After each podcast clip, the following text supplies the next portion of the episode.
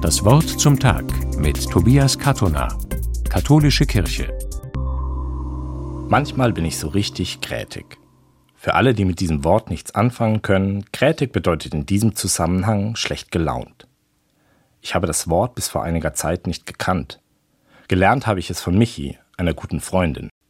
Seitdem mag ich grätig, also den Ausdruck, nicht den Zustand. Der ist nämlich echt doof. Wenn ich grätig bin, dann bin ich irgendwie mit allem unzufrieden. Mit der Welt und mit mir selbst. Auf das, was ich machen soll, habe ich keine Lust. Entweder erledige ich es missmutig, oder aber ich beschäftige mich stattdessen mit irgendwelchen anderen Sachen und am Ende bin ich noch unzufriedener als davor. Menschen in meiner Umgebung fällt es dann besonders leicht, mich zu nerven, und meistens tun sie es auch. Manchmal ahne ich, was mich so unzufrieden macht, manchmal aber weiß ich gar nicht auf Anhieb, warum ich so schlecht drauf bin. Und dann hilft mir das Wort krätig, weil ich damit einen Ausdruck habe, um mir selbst zu sagen, so ist es gerade. Du bist krätig. Das macht es tatsächlich schon ein kleines bisschen besser. Ich bin diesem Zustand nicht mehr ganz so ausgeliefert, weil ich ihn benennen kann. Ich kann ihn wahrnehmen als eine Stimmung, die mich gerade beherrscht und die ich nicht so einfach abstellen kann. Aber aus Erfahrung weiß ich, dass sie auch wieder enden wird. Das kann mich davor bewahren, spontanen Impulsen zu folgen, wenn ich krätig bin.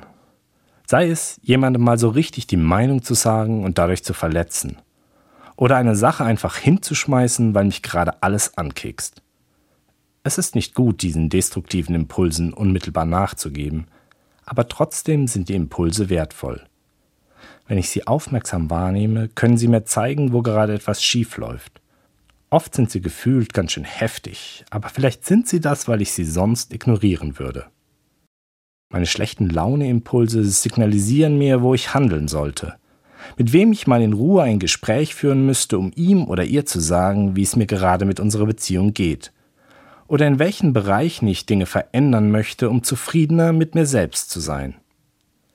Aber dazu muss ich erstmal aufhören, krätig zu sein. Inzwischen weiß ich ganz gut, was mir dabei hilft. Sport zum Beispiel.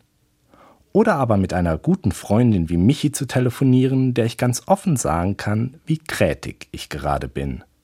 Tobias Katton aus Emdingen von der Katholischen Kirche.